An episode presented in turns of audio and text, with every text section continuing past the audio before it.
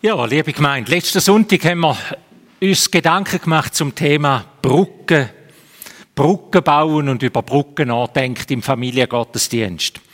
Dazu sind wir als Christen berufen, zum Brückenbauer sein, mit dem Wort von Jesus, wenn er es in der Bergpredigt sagt, wir sollen Friedensstifter sein. Und das sollen wir sein und das können wir sein, weil Gott selber ein Brückenbauer ist.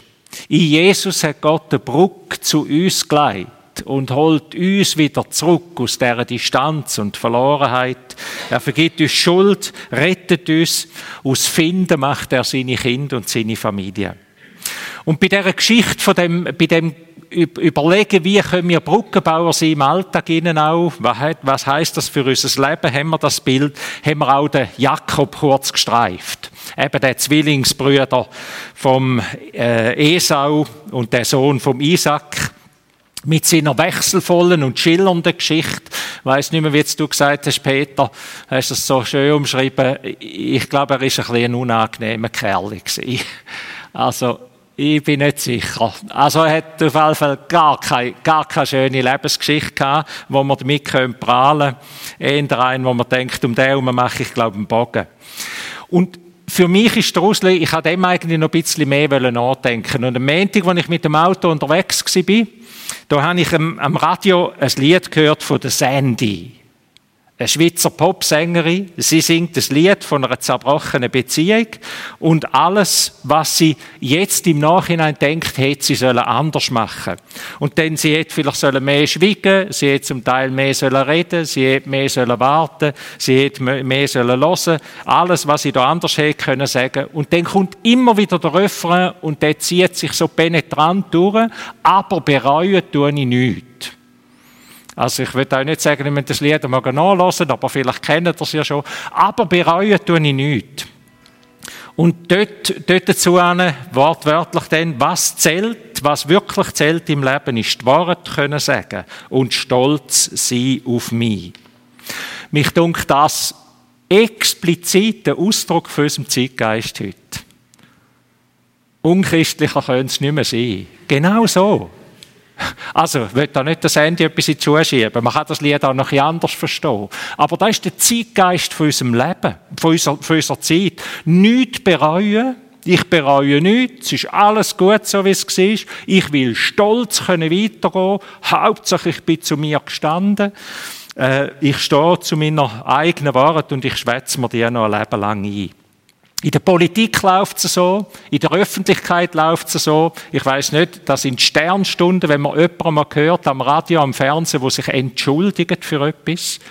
Und sonst gibt es nie eine Entschuldigung. Wenn eine Entschuldigung wäre Schwäche, oder? Entschuldigen tut man sich nicht, bereuen tut man nicht, man macht eine Kurve drumherum und redet über die Zukunft oder irgendetwas, aber den Rest tut man nicht. Hast du und ich, haben wir etwas, hast du etwas, wo du bereust? Erst Treue macht Umkehr möglich. Der Petrus hat bitter bereut, dass er Jesus ver verleugnet hat. Erst da ist die Umkehr gewesen. Und wo Jesus ihn gebraucht hat und gesagt hat, Petrus, dich brauche ich, du wirst zu einer Säule, zu einem Fels in meiner Gemeinde. Gut hätte Jakob nicht gesagt, ich hätte vieles anders sollen sagen, aber bereuen tue ich nichts. Oder? Das wäre ja auch eine Möglichkeit gewesen. Ja, ja, ich hätte vieles anders sollen machen dort daheim mit dem Bruder und mit dem Vater und Mutter und so. Aber bereuen tue ich nichts. Der Jakob hat es anders gemacht. Jakob, seine, der Jakob hat bereut, dass die Beziehung zu seiner Familie verbrochen ist. Zusammen mit der Mutter, eben, haben wir das nochmal, könnt ihr das nachlesen, im ersten Buch Mose, hat er den, den Vater sagen, den Erbsegen erschlichen und äh, hat den, Zwilling, den Esau, da völlig hintergangen und auf das aber hat er müssen flüchten und hat 20 Jahre in der Fremde gelebt. Ganz eine verrückte Geschichte, auch alles, was er dort erlebt hat. Dort hat er einen Haufen Hörner müssen abstoßen von denen, die er hatte. Aber 20 Jahre in der Fremde, 20 Jahre alles kaputt gegangen. Und offensichtlich stimmt es bei ihm, wenn man manchmal sagt, im Alter wird man gescheiter. Im Alter merkt man, dass man danach Sachen nicht mit ins Grab hineinnehmen weil das Grab schon viel näher ist. Und dann denkt man, aber das möchte ich nicht mitnehmen. So macht sich der Jakob mit seiner ganzen Familie, mit all seinem Hab und Gut, das er in diesen 20 Jahren erwirtschaftet hat, eben sein Leben, hat geheiratet, Familie gehabt, macht sich auf den Weg zurück in die Heimat und will dort Frieden machen. Gibt es etwas, wo du mit dir herumtreibst? Vielleicht nicht 20 Jahre, vielleicht nur 20 Tage oder zwei Tage oder zwei Stunden. Es müssen ja nicht die riesigen Sachen sein, wie gerade beim Jakob, da geht es wirklich so ziemlich um alles. Wo du sagst, mit dieser Last würde ich eigentlich nicht weiterleben. Und ich will es auch nicht wie Sandy einfach vor mich ansingen, aber bereuen tue ich nichts. Jetzt ist es halt so, ich stehe zu mir. Ähm, den Gang der Weg zurück wie der Jakob. Ein wunderschönes Bild, eine wunderschöne Geschichte, nicht nur ein Bild, sondern das ist ja durchlitten, echt, da hat, hat uns ein Mensch vorgelebt. Einer, der ziemlich schräg Weg gegangen ist und gesagt hat, ich will das ändern, ich will einen anderen Weg gehen. Er ist nicht stolz heimgegangen, der Jakob. Er ist mit Angst heimgegangen, er ist mit vollem Schuldbewusstsein heimgegangen, er hat seine Boten losgeschickt, um sein Heimkommen anzukündigen. Und die sind zurückgekommen dann wieder zu ihm, wo sie noch mit weiter Distanz, in weiter Distanz sind und sagen ihm, du, der Esau kommt dir mit 400 Mann entgegen. Ihr könnt euch vorstellen, wie das beim Jakob tun hat, wenn er das gehört hat. Der Jakob hat bettet. Wir lesen von seinem Gebet, dass Gott ihm hilft. Und wir lesen dann, wenn er in dieser Nacht, wo er gewusst hat, morgen wird es wird's zur Begegnung kommen, da werden wir jemanden aufeinander treffen. In dieser Nacht hat er einen Traum gehabt oder einen Kampf gehabt, den Kampf an dem Flüssli Jabok. Und in dem Kampf fragt ihn Gott, er kämpft mit Gott eigentlich. Wir haben das mal angeschaut, auch miteinander. Und ihr kennt die Geschichte hoffentlich. Er kämpft mit Gott und Gott fragt ihn, wie heißest du? Das ist so wie die Schlüsselstelle. Gott fragt ihn, wie heißest du? Und er muss sagen, ich bin der Jakob. Sein Name ist nämlich Programm und der Name ist nicht, nicht so toll gewesen, den kann man auf eine Art toll übersetzen. Der Fersenhalter, eben der, der im Mutterleib schon sich am Esau hat vorbei, vorbeiangeln oder so, der, der gerade nach dem Esau gekommen ist. Aber man könnte eigentlich auch sagen, es heisst viel eher der Fersenschleicher, der Erbschleicher, der, der eben der, der in die Fersen hineinbeißt, der Fersenbeißer. Und das ist er gewesen. Er hat sie als sein Zwilling, sein Brüder, hat er hintergangen. Er hat seinen Brüder in die Fersen hineingebissen, hat ihn hintergangen und verletzt, hat ihm alles weggenommen. Wie heißest du? Der Jakob hat müssen sagen, ich bin der Jakob. Und ich glaube, als er das gesagt hat in dieser Nacht, da ist ihm sein ganzes Leben einmal durchgelaufen, wie ein Film. Und er hat nicht gesungen, ich bin stolz und bereue tue ich nichts. Sondern er hat dort gesungen und, und betet äh, Gott, bis, bis mir gnädig. Gott sagt nicht, wir sollen nicht bereuen. Er will, dass wir bereuen. Er er will, dass der Jakob zu seinem Namen steht. Und wo der Kampf durchgestanden ist in dieser Nacht, hat Gott ihm einen neuen Namen gegeben. Und hat gesagt, du sollst nicht mehr Jakob heißen von jetzt an. Das Omen und die Last musst du nicht mehr tragen. Weil jetzt bist du ein anderer. Du bist der, Israel von jetzt an. Du bist der Israel. Und das heißt mit Gott gekämpft oder mit Gott und Menschen kämpfen. Du bist der Israel. Vor der Versöhnung mit dem Esau hat sich der Jakob selber mit seiner Geschichte müssen versöhnen. Er hat sich mit seinem Leben müssen versöhnen. Wer seine eigenen dunklen Stellen im Leben nicht annimmt und sich mit denen nicht versöhnt, der wird die immer im anderen sehen, der wird es immer in einen anderen, in jemand anderen, ins Umfeld, in die bösen anderen Leute projizieren. Der wird sie dort finden und der wird sie dort bekämpfen. Der Jakob hört auf zu kämpfen, er versöhnt sich mit seiner dunklen Geschichte und er steht dazu, und das ist der erste Schritt der Versöhnung. Sich mit sich selber und mit seiner Geschichte versöhnen dazu stehen, ich bin der Jakob. Ja, ich bin ein. Ich bin ein Jakob. Und so kommt er jetzt dem Esau entgegen. Er kommt nicht stolz, sondern ehrlich. Die Szene, Peter, du hast auch gesagt, so eine berührende Szene, gell, beim Lesen. Leset das nochmal nach, wenn es jetzt zu wenig, wenn es auch zu wenig tief hineingegangen ist. Ich meine, das ist Hollywood-reif. Aber so grundehrlich, eben nicht nur gespielt, sondern grundehrlich. Der Jakob läuft zuvorderst, er tut seine, seine ganzen Sippen aufstellen, so in der Reihe noch, und er läuft zuvorderst dem Brüder entgegen, der mit 400 Mann ihm entgegenkommt, wie er gewusst hat. Und, und der Jakob wirft sich, wo sie sich das erste Mal auf die Distanz sehen, wirft er sich siebenmal auf den Boden. Er wirft sich auf den Boden, er neigt sich mit seinem Kopf siebenmal in Staub und in Dreck hinein und zeigt so sein Herz, sein Herz. Und ich will es nochmal sagen, einfach, dass man den Gegensatz spürt. Nicht, ich bereue nichts. Ich bin stolz auf mich. Hauptsache, ich kann stolz auf mich sein. Sondern Jakob macht das Gegenteil. Er ist nicht stolz auf sich. Er leitet seinen Kopf in Staub und in Dreck hinein es tut mir leid, ich bin schuld. 20 Jahre später. Er hätte ja können denken, komm, da ist vielleicht Gräs drüber gewachsen und so. So verrückt müssen wir das da nicht mehr ausdiskutieren. Jetzt sind wir alle ein bisschen älter und das sind noch Jugendsünden gewesen. Nein, er steht voll Herren und weiß, das ist nicht Schnee von gestern. Das hat jetzt 20 Jahre von unserer Familie und von unserem Leben gekostet. Alles zusammen. Und dann wo er den Esau das erste Mal anredet, wo er seinen Kopf ein bisschen auflupft und der Esau in die Nähe zu rennen kommt, das heisst, der Esau sich entgegen zu rennen kommt, da sagt Jakob, mein Herr, ich bin dein Diener. Er sagt, ihm, er sagt nicht, hoi Brütsch. Er sagt, mein Herr, ich bin dein Diener. Ein tiefes Schuldbewusstsein.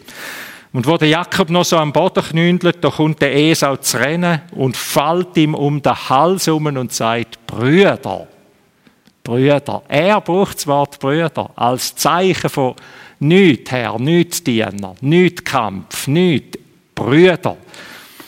Und druckt ihn und beide brüllen miteinander. Eine bewegende Szene. Sich mit jemand anderem zu versöhnen braucht immer zwei. Da wissen wir. Und darum klingt es auch nicht immer. Aber es braucht mich, wo der erste Schritt tut. Es braucht zwei, dass es zur Umarmung kommt. Aber es braucht mich, wo der erste Schritt tut. Und der Jakob hat den ersten Schritt tun. Er hat ihn wirklich tun. Bis, bis zum Äußersten. Er hat den ersten Schritt tun, dass der andere seinen Schritt dazu tun kann. Wie gut kannst du sagen, es tut mir leid? Wer kann in eurer Ehe, in deiner Freundschaft, in der Familie, wer kann besser sagen, es tut mir leid? Wer kann es nicht sagen? Warum kannst du das nicht sagen? Vor wem müsstest du, müsstest du dich innerlich einmal abbücken, abknündeln und sagen, es tut mir leid, Entschuldigung? Der Jakob ist schuldbeladen heimgekommen, offensichtlich. Aber es gibt ja, und der Jakob ist schuldbeladen wenn man sein Leben anschaut. Da ist es wirklich gewesen. Vielleicht denkst du, ja, also gerade so wie der Jakob bin ich ja nicht, oder? Also ziemlich guter Lebensausweis da die letzten paar Jahre. Eigentlich habe ich da gut hergebracht. Es gibt ja nicht nur Tatsünden, die unsere Beziehungen belasten im Alltag. Es gibt auch Unterlassungssünden. Die belasten Beziehungen genau gleich. Nur ist bei der Unterlassungssünde die Gefahr noch viel größer, dass man sagt, ich habe ja gar nichts gemacht. Oder? Wenn, wenn man, manchmal ist es noch eher, dass man denkt, ja, dort bin ich nicht gerade, ja, ist nicht gerade der beste Ton gewesen, den ich aufgesetzt habe, ist nicht gerade mein Tag gewesen. Aber wenn man halt jemandem zum Beispiel nicht Danke sagt, jemanden nicht wertschätzt, und das über längere Zeit oder ein Bogen macht, dann ist das auch eine Form von Sünde vielleicht. Nicht nur vielleicht, es ist auch eine, dort, wo es hergehört, dort, wo der Dank hergehören Und dann, dann be belastet das eine Beziehung genau gleich. Auch der Geschichte vom Volk Israel in der 40-jährigen Wüstenwanderung könnt ihr das nachlesen. Was Undankbarkeit heißt. Undankbarkeit, wo alles zerstört. Nicht die Tatsünde, sondern einfach die Undankbarkeit. Mit wem willst du dich versöhnen? Vielleicht nicht so dramatisch wie beim Jakob und beim Esau, sondern vielleicht einfach so, so versöhnen mit einem Telefon, mit einem Dankkärtchen, mit einem Besuch, aber zu tiefst motiviert von, ich habe da etwas unterlassen und es ist an mir, um jetzt einfach wieder einen Schritt zu tun. Eben vielleicht nicht einmal den Entschuldigungsschritt, sondern nur den Schritt, oh, ich würde dir mal noch Danke sagen. Da habe ich noch verpasst oder, oder da ist jetzt dran, um da ein Zeichen von mir zu setzen. Ich habe etwas versäumt, es tut mir leid, ich will nicht länger mit dem Satz leben, ich bereue nichts. Reue ist etwas Göttliches. Reue, sagt die Bibel, bewirkt Versöhnung. Und es gibt eine Sehnsucht. Reue gibt eine Sehnsucht nach Versöhnung, nach Shalom, nach Frieden. Der Jakob sagt, Esau, wo du mir so entgegengerannt bist, wo sie dann wieder Luft bekommen haben, nachdem sie sich, weiß nicht wie lange in den Armen gelegen sind, sagt der Jakob, Esau, wo du mir entgegengerannt bist, da habe ich auf dem Gesicht Gottes Gesicht gesehen. So wie du, Esau, mir einfach vergeben hast und gesagt hast, Brüder, ohne irgendetwas zu holen. Das ist ja, das Bild ist wie beim Vater und dem verlorenen Sohn, oder? Einfach ohne etwas zu sagen, in den Arm geschlossen. So vergibt Gott. So ist Gott. Das ist göttliche Versöhnung. Darum ist Versöhnung und Vergebung eigentlich eine göttliche Sache. Darum heißt es im Evangelium, lasst euch versöhnen mit Gott lasst euch versöhnen mit Gott, denn er hat den, der von keiner Sünde wusste, für uns zur Sünde gemacht, auf dass wir in ihm die Gerechtigkeit würden, die vor Gott gilt. Lass dich versöhnen mit Gott. Da ist der Ruf, der über die ganze Welt ihnen erschallt, seit 2000 Jahren. Lass dich versöhnen mit Gott. Der Jakob und der Esau, die haben 20 Jahre trennt gelebt. Jedem ist es so weit gut gegangen. Beide hatten eine Familie, ein grosses Hab und Gut, ein riesen Sippe. Beide haben gut gelebt. Aber sie haben getrennt gelebt. Und das ist der Punkt, oder? Man kann sagen, ja, es ist gut, jetzt ist halt da nicht mehr möglich und selbst nicht, aber ich habe es ja gut, eben. Aber zu mir kann ich stehen. Kein Streit, kein Krieg haben die gehabt, 20 Jahre lang. Keine Beziehung haben sie gehabt, 20 Jahre lang. Die Bibel sagt, so lebt der Mensch seit dem Sündenfall. Das ist eigentlich das Bild von jedem Mensch, was wir in dieser Geschichte lesen. So lebt der Mensch trennt von Gott. Jeder macht sein eigenes Ding, also vor allem der Mensch macht sein eigenes Ding. Also ist keine Beziehung da. Es ist keine Gottesbeziehung da. Und Gott kommt auf die Welt, kommt uns eigentlich entgegen, wie, wie der Jakob und sagt, ich will Versöhnung. Ich will Versöhnung mit dir. Bitte, lass dich versöhnen. Er nimmt alle Schuld auf sich, Gott, schafft alle Sünden, die uns trennt aus der Welt am Kreuz, wo Jesus gestorben ist und sagt einfach, bitte lass dich versöhnen. Es ist alles weg, bitte lass dich versöhnen.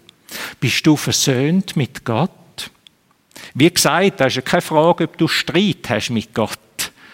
Das ist eine Frage, ob du eine Beziehung hast mit Gott ob du dich umarmt weißt von Gott, ob du dich von Jesus retten lassen hast, ob du in seinen Arm liegst, ob du seine Erfahrung, seine, seine Vergebung dreist, ob dich das treibt und erfüllt. So ist Versöhnung. Versöhnung heißt keine Distanz mehr, keine Selbstrechtfertigung mehr, keine Eigenbrötlerei mehr, sondern den Weg miteinander gehen.